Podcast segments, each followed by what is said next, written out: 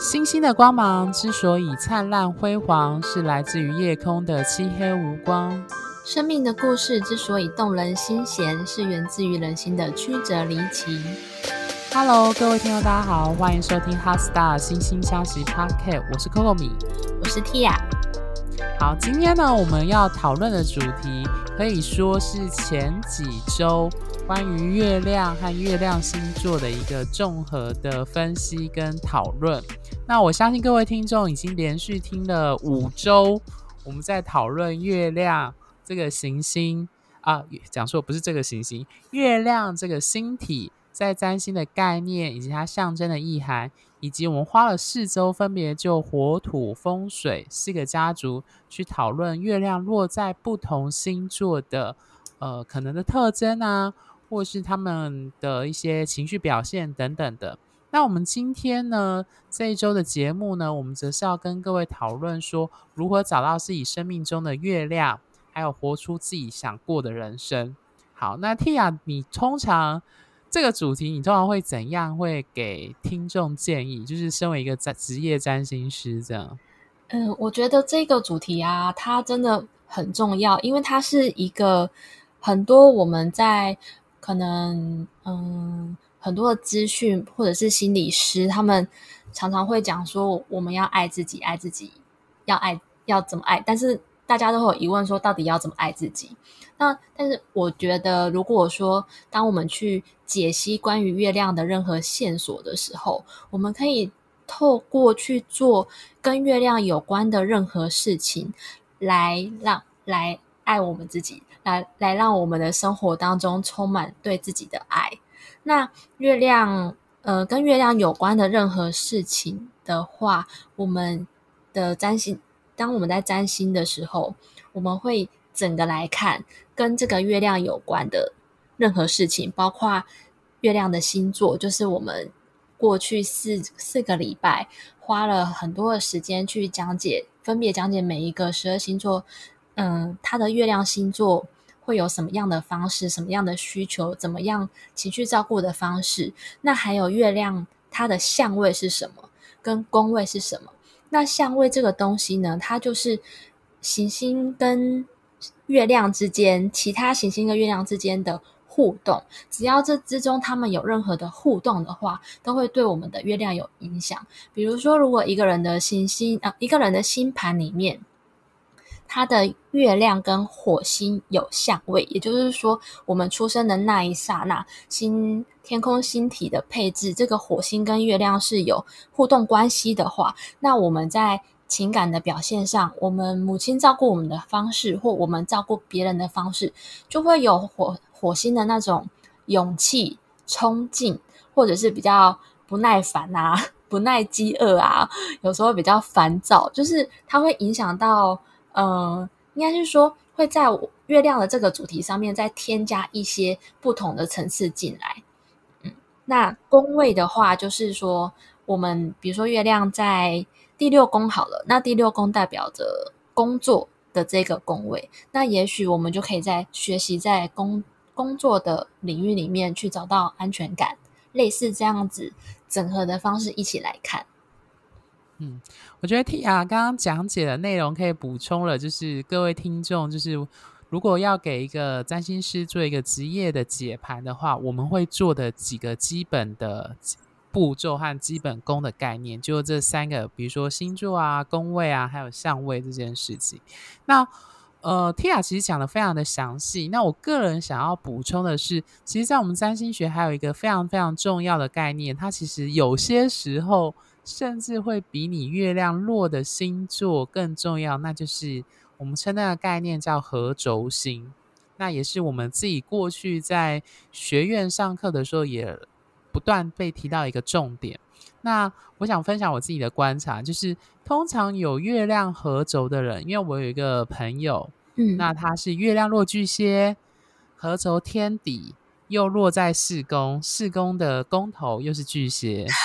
所以呢，我都称，我都开玩笑说，在我我们自己解命盘有时候会做一个加权指数，就像各位以前考大学，我不知道是同一个年代啦，就是 考大学的时候会有那个只考，会有那个不同的科，比如说你要读外文系，那英文这一科可能是乘二倍，就二点零这样子。那我都开玩笑说，我那个月巨蟹的朋友，他的月亮在我的观察里，他的月亮对他这个人的重要性就是 double double 再 double。嗯嗯，嗯，对，因为它月亮落在十宫，非常多的暗示。对，然后又合轴在天底，然后又是在巨蟹座这样子。嗯，对。那我刚刚举的一个例子，就是我们实际占星师在解人家的命盘，在解读上一个呃，你可以说是专业或职业的一个地方，就是呃，可能要再次跟各位听众强调，就是说，我们其实，在解命盘的时候。跟各位听众分享的，当然就是呃之前说的，比如说月亮星座啊，十二个不同的部分。可实际上我们在解盘的时候，我们会依据呃其他的内容，再做更详细的、深入的去剖析，这样子。嗯，也也就是说，我们会整体来看，然后从各个线索里面找到说一直重复的暗示。那这个主题就是特别的重要。对，然后我都称这叫三角凳原理。对。就是，呃，其实，在题外话再提一个职业的讯息，这样就是，其实很多人在看到我们，我比如说我之前去演讲，嗯，那我就会秀一个很正式的本命盘给底下的听众看，那大部分听众绝对都看不懂，因为他们连星座符号或行星符号都看不懂了，更何况是相位的符号或者是呃逆行的符号等等的，那。其实那时候就有一些听众会问说，呃，他们他比如说我我常会举一些例子，那这个例子就比如说他可能是太阳是母羊，月亮是天蝎，上升是水瓶，然后其他行星都落在不同的星座，然后他们通常就会觉得天啊，那这种人到底是怎么样的个性？他无法在脑海中去想象出。看起来很多矛盾的星座或星体聚集在一起，而对我，我觉得这很有趣，这就考验占星师的职业功力，就是有学过的，就是专业的，就是会知道说，我我怎么样去加权，或者是我发现某个星体的特征特别的明显，或者就像我们前几集有讲的，一个人可能是一个好爸爸，可是在工作职场可能不一定是一个好老板，反之亦然。对，那可。嗯这样子举例有点二分啊，可是不管怎么说，就是我们有一些性质的特征，也许它在外显上有展现出我们一般说的上升或太阳，但是也许他在感情上就会跟它太阳的星座会有很大的落差。那特别提到这个部分，就是我们自己在解月亮的时候，也会特别注意到这个部分。那我之前前几集我们就有，我跟 Tia 就有提到说，我们为什么会。特别着重，或者说月亮为什么在我们在解盘的时候，这个星体特别的重要，就是因为它从常常是我们一个内在内隐的比较看不到的自我。对，嗯，那我觉得，呃，像以我自己为例，就是说我自己在解盘，我不知道 Tia 的解盘的，就是我觉得很有趣哦。不同的占星师在解一个星体的时候，他第一个。看到的关键字，可能每个人的那个那个叫什么历史的清单是不太一样的。举例来说，我不知道 Tia 跟我一不一样，就是我看到冥王星，我第一个想到的是秘密、禁忌和控制。Tia 第一个是想到是什么？嗯、呃，我第一个想到的吗？对，冥王星的话，冥王星哦，应该就是他生命当中非常的渴望跟执着，想要去达成的一个。目标，或者是内在的一种很深远的驱动，会驱使他去做很多事情。那有时候也，他不一定是叫做执着，他有时候就是一种，嗯，你的也许是人生的意义吧。因为冥王星在一个人在星盘当中，他扮演非常重要的角色。他通常都是一个很大的课题，要我们去克服之后，我们会。蜕变的，所以那是一个非常不一样的又很重要的行星，在我们的星盘当中，都是必须要去正视它的这些课题的。嗯，那回到我们今天的主题，那月亮对 Tia 第一个会想到的关键字是什么？对我来说的话，就是内在的感受，内在小孩的部分，然后情绪跟安全感，然后非呃，因我曾经遇过的个案，其实很多人都会默默的就选择了跟月亮有关的职业，所以也会用来就是帮他们看他们的职业的选择，而且通常就是。占星师，我们我们在要提到个案的月亮的时候啊，我们都会非常的小心，因为这通常会碰到对方内心深处比较敏感的地方。但是当呃我们帮把这些符号的语言把它翻成白话文之后，我觉得，我觉得占星师是可以引导个案去看到他们自己内心真正的渴望，然后告诉他们怎么样去照顾自己。这种方式可以让一个占星师透过这个方式引导个案去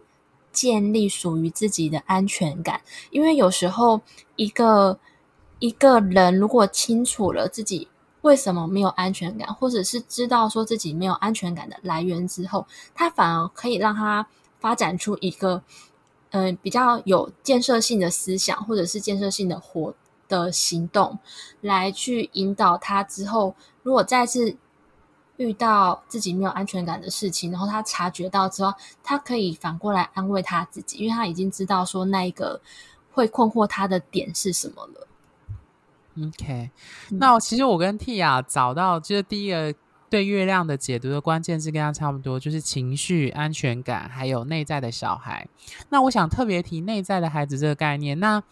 呃，其实内在孩子这概念并不是占星学创的，它其实是来自心理学的概念。那我相信各位如果有听众有一些智商或心理学背景，或你有阅读过相关的一些书籍或是的文章的话，那其实。都会知道说，其实幼年的经验其实会深刻的形塑我们的内在世界，特别是情绪这件事情，还有安全感。那前几期我们有听到所谓安全型依附啊、焦虑型依附啊，或者是矛盾型依附这种依附理论，它其实也是源自于幼年经验，就是我们之前不断在提到的，就是主要照顾者的关系和照顾关系的品质，会形塑出月亮的特征。那回过头来说，为什么月亮重要？就是也许听我们的听众很多是可能会利用星座或占星来去理解爱情或亲密关系的。那原因就出在这，就是前几集赛事不断强调，就是说，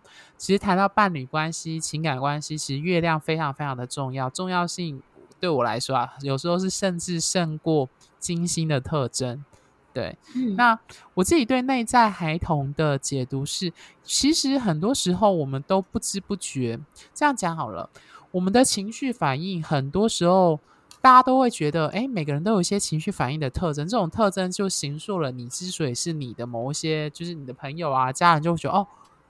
某某某通常遇到什么事，我就知道他应该会有怎样的情绪反应。比如说，有些人习惯用可能是生气，有人是用愤怒，有人是用。呃，退缩，有人是用害怕等等或自卑等等的方式去面对某一些情绪，那这些情绪都不是你一出生就会用这种方式表达，一定是在你幼年经验，特别是跟照顾者、主要照顾者的关系，他对你的情绪的回应所展现出来，让你不断的日积月累，就往某一种、某一条路或某一种方向去前进。对，那我想举个例子，像我们前几集有提过月亮水瓶座，那我自己观察是命盘中通常有月水瓶或天王星特质强，特别比如说有月天有相位的人，那。我自己观察到，我们在心理学讲的防卫机转里面，他们很喜欢用理性的方式去分析自己的情绪。可是这个问题就来了，就是其实我觉得情绪这种东西它非常的有趣，它只能用感受，它很难用去理性或想法去分析，或者是你要去评价他或批评他。因为通常你用一个理性抽离的方式去处理情绪，这个情绪所带来的一些强烈的那种。呃，波动通常就会被压抑下来，或是你没有办法去处理它。对，那我刚刚举的例子，当然就是比比如说举月水瓶或月亮跟天王星有这样的特征的。那我刚刚突然想到，就是我自己在解盘的时候，比如说月天有相位，特别是对分相，我会觉得这种人或许他曾经经历过跟主要照顾者有一些呃，比如说分离或突然的、贸然的呃改变，因为天王星在我们的占星学就是有。呃，极端的状况或两端的摆动这样子，嗯，对。那我不知道 Tia 有没有在你自己的从业经验当中看到一些比较有趣的月亮的主题或命盘，或者是名人的案例？哦，我自己观察到，因为你刚刚讲到月亮跟天王星有关系的这个 case 啊，我突然想到，我有一个有一个个案，他嗯。呃它是月亮跟土星有相位合轴的相位，我觉得月亮天王星有相位跟月亮土星有相位的人，他们其实都蛮辛苦的，因为他这一个他是月亮是处女座，然后合相土星，所以他其实无时无刻都在批评自己，觉得自己不够好。但是他的其他的星盘上面，他的上升是狮子座，他同时又很希望被看到、被称赞，但一一面想要被看到，但一方面又心里又是一直在批评自己，然后一直在往后退缩的。那像这样子的，看到这样子的星盘的时候，我们会给他们什么样的建议？我们通常就会说，先点出来说，先去跟他探讨，说是为什么你会。有不断批评自己的的想法，这个想法可以建议他去想想看，是谁带给他的，还是他真的本来就是这样子？那当他意识到说，诶，其实我常常常常会在自己的一个视角里面，躲在自己的框框里，那个内在小孩一直在骂自己，我有那个面相的时候。那是不是有一个成人版的比较理智的我们，也就是头脑那一个可以喊卡的人？因为我们没有办法跟内在小孩，有时候他比较难过嘛。那比较大的那个我们，是不是就可以不用跟着陪那个内在小孩一样一起骂他，而是我们可以跳出来看，说：诶，其实没有那么糟，也许只有我们想自己想的那么糟。那。要怎么样去建议他活出另外一个人生，或者是另外一个面向的话，我就会跟他说，他的上升是狮子座，然后他的木星有带来一个很好很好的帮助他发展的一些迹象。那其实他可以，他也很需要获得称赞，所以其实就不要吝啬，常常给自己称赞。那久了之后，这一个月亮。土星，他会从一个自卑、一直不断的说自己不好的内在小孩，长成一个有拥有自己内在权杖的大人。因为土星，他其实就是在早年的时候，他会一直给自己不同的问题，然后去去反驳自己，去定义自己。但是定义到久了之后，他会有一个，他会变成一个拥有权杖的专家。这个就是我们在看整体星盘的时候，我们会我们会运用在怎么样带给个案，嗯，他他应该说，我觉得是疗愈力也好，或者是只是帮助他看到他实际上的样子，或者是说他可以发展的潜能。OK，我觉得我想延续刚刚 Tia 讲的主题。那我们刚刚前面有提到，我也想举为一个个案的范例。刚刚 Tia 就有提到说，通常有月土或月明相位的人，他们会比较辛苦，对不对？对。好，我要分享一个非常有趣，苦上加苦吗？呃，有一点，但是它是冥王星的特征。它呢，它是太阳在狮子。月亮在水平对分，呃，对分一百八十度，然后冥王星合轴上升，上升是天蝎，冥王星也落天蝎，嗯、然后冥王星分别跟日月分分别是成四十呃九十度四分相，也就是说它是一个 T-square 的图形相位。它的冥王星在十二宫还是一宫？我没记错的话，应该是在一宫。哦，对，嗯嗯，然后对各位呃，可能有可能要稍微科跟各位介绍一下，介绍一下占星小知识。所谓的 T screen 就是各位听众可以拿一个笔在纸上画一个直角三角形，然后等边的。这样子就是我们在讲的，一般三星在讲 T screen 的这样子的图形相位。那它的冥王星非常的有趣，你会看到它它的命盘非常的固定性质。嗯，对，水瓶、天蝎又是狮子。对，嗯、那另外一个特征是他有非常强烈的家庭议题，就是他的父母亲后来就是呃接近离异或者是分居，关系非常的差。日月对分，嗯，然后他说他小时候或在以前成长阶段就意识到他自己没有办法在父亲跟母亲选边站，然后他会觉得他必须在这个议题上消失或隐藏起来，嗯，非常的冥王星的主题，刚好符合他上升天蝎，又合轴冥王星。嗯，我补充一下，为什么 Coco 迷会刚刚特别强调强调日月对分这个？这个关系是因为我们可以从星盘当中的日月相位去看到一个人他的父母，嗯、呃、的的关系。如果日月对分的话，就是他们站在对立的点。那通常父母的个性会属于比较互补型，或者是截然不同的。那如果日月合相的人的话，他通常他的父母的关系就会比较相近，是那种同款的人，同温层在一起的那种。类型，所以刚刚 Coco 米才会提到说，他的父母有接近离异的关系，然后同时也一样呈现在他的星盘当中的日月对分相。嗯，然后很有趣的是，当他母亲两呃两年前过世之后，他就突然发现到他原本的那个跟父亲的那个关系的平衡就突然。冒出来了，就是他原本是他一直试图在日月对分的这个关系里面试图隐藏自己，不要让呃所有的问题跟矛盾出来。但是当他母亲过世之后，他发现有一些东西他再也无法去去藏匿，或者是他会开始跟他父亲有争执。那我觉得这真的是一个非常符合他命盘的，刚好就日月对分的。呃，一个状况，看好像如果我没记错，好像太阳是在十宫，月亮是在四宫这样子，对。嗯、然后，而且更有趣的是在于是说，他这个样子的特征，回应刚刚 Tia 讲的，他说很多人，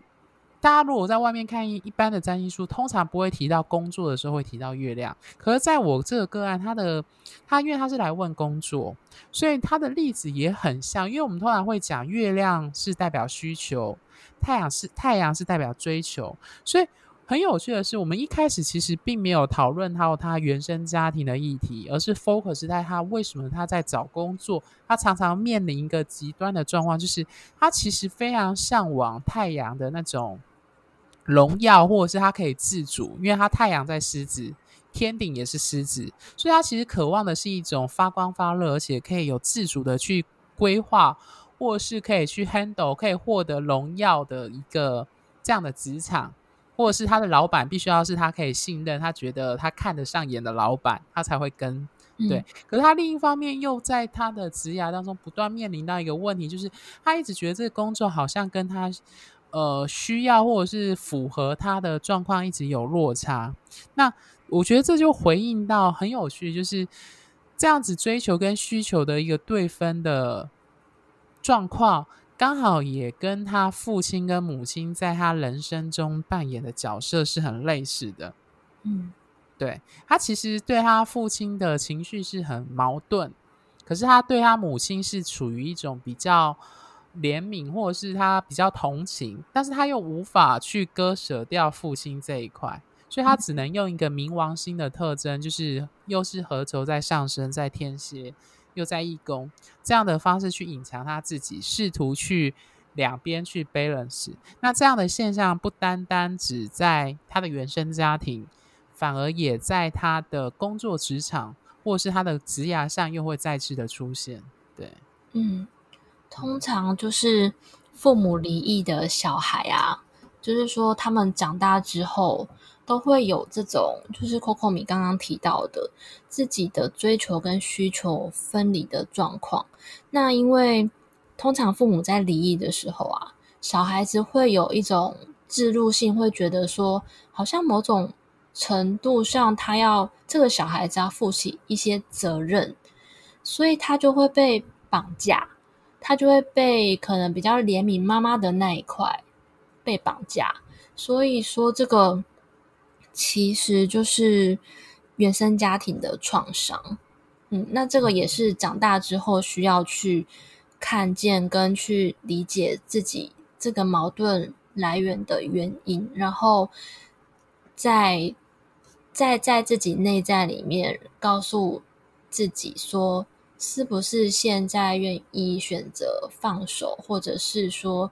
给予自己另外一种不同的可能性，但这。要到这一个程度，都要，嗯、呃，这个人的心里要有一个很深很深的看见，因为小时候的那种情绪上面的情感上面的失去，会让他想要跟某某一方有一个情感上面的羁绊，这就是为什么他没有办法选好好的去追求他的人生，而是会在。会在自己的追求跟需求当中产生矛盾，但其实这一类的人，我们也要告诉他说，其实他就是回到为自己的生命去做负责，去做自己想要做的事情。嗯，OK，谢谢 Tia 的补充。刚刚 Tia 就跟我提到说，嗯。这样会不会我们讲的有点太沉重？刚好都提到月明跟月图，那我要补充一个比较开心一点的，这样子好了。嗯、就是我有一个个案，就是它是有月经相位的。对，那我其实，在我们三线的教科书上有提到，有月经三分相啊，或月经相位的人，比如说以男生为例比较有趣，像通常我们会说这样的男生，他可能带有呃比较体贴的特质。或比较阴性的特质，或者是他们的周围的异性或女性的朋友、家人，在他的人生中或家族中占有很重要的位置，或者是他们比较善于就是呃给予关怀或给予爱等等的这样的特质。如果是所谓的和谐相位的话，对，那当然这就会跟土星或冥王星给人的感觉那种比较有压力或挑战就会不太一样。那我不知道 Tia 有没有想补充的其他月亮的有趣的主题？通常这类有月经香味的人都是暖男诶、而且他们通常都是，如果是男生的话，都会是长得蛮漂亮的男生哦。我有，我想跟大家分享一个我很喜欢的好莱坞的明星，就是演丹麦丹麦女孩的那个男主角 Eddie Redman，他同时也是《怪兽与他们的产地》的男主角。然后我之所以会想要去看他的星盘，是因为。我在看《丹麦女孩》的时候，我觉得哇，她怎么可以把一个女性的角色演得那么的美丽，那么的漂亮？就是她是一个男生的棱角，男生的外貌，可是她把一个女生内心的渴望演得好美哦。然后包括她在《怪兽与他们的产地》的电影里面，他也就是呈现就是照顾那个那些动物啊的那个比较女性的阴柔的角色，我就觉得哇，这个人的心吧好有趣。然后当我看到原来他有月经香味，还有月天香味，还有月火香味的时候，我一切就明了了。原来为什么他可以美的那么的有与众不同的感觉？因为天王星也有与众不同的。意思，然后火星就是他可能在怪兽与他们的产地当中有很多那种刺激啊，然后的场景，因为有时候演员他们必须要演出他们很多内在的感觉，我就觉得我看了他的星盘之后，我就非常非常的能够理解，哇，原来一个有月经相位的男生是可以那么美的，当他。对，在丹麦女孩的电影里面，他对女主角讲说，他真的好想要变成女生的时候，我们都想帮他达成愿望了，连观众都被说服了，以为他说的是真的，他演的那个角色诠释的非常好，这样非常的有魅力，因为金星的代名词就是魅力。OK。好，那因为时间的关系，老实说，月亮的很多相位的主题，我们其实没有办法一一的说出来，真的很复杂。我们也不太可能再继续做很多集再谈月亮的相位，但它其实是非常非常的重要的星体。我相信各位听众听到我们现在讲，绝对都可以感受得出来。那最后最后，呃，Tia 还有什么特别想补充或想跟听众讲的话吗？嗯，就是自我广告一下，我很建议大家去找占星师，或者是自己阅读书籍的方式，或者是当然最开心的找我们啦。然后 欢迎大家找我们，对，跟你的月亮、你的星盘里面跟月亮有关的任何线索，然后让我们可以一起来。研究来探讨说怎么样好好爱自己，然后怎么样把我们的人生过得更好、更幸福，然后如何照顾好你内在的孩子，不论是以前有受过的创伤经验，或者是你希望在未来展望、展望在你的伴侣关系或亲密关系当中的样态。那不论如何，我们上礼拜的工商就是那个机会呢，都还有在，所以就欢迎各位呢就来信。或者是你对这几集有任何的疑问，都欢迎先来信询问。或是你对于你，如果你有某一些生命故事非常的有趣，你觉得听我们这样讲很符合你的月亮星座的特质，也欢迎跟我们分享你的故事。好，那我们必定会真心相待，专属你的心愿。今天节目就到这边，大家拜拜，下周见，拜拜。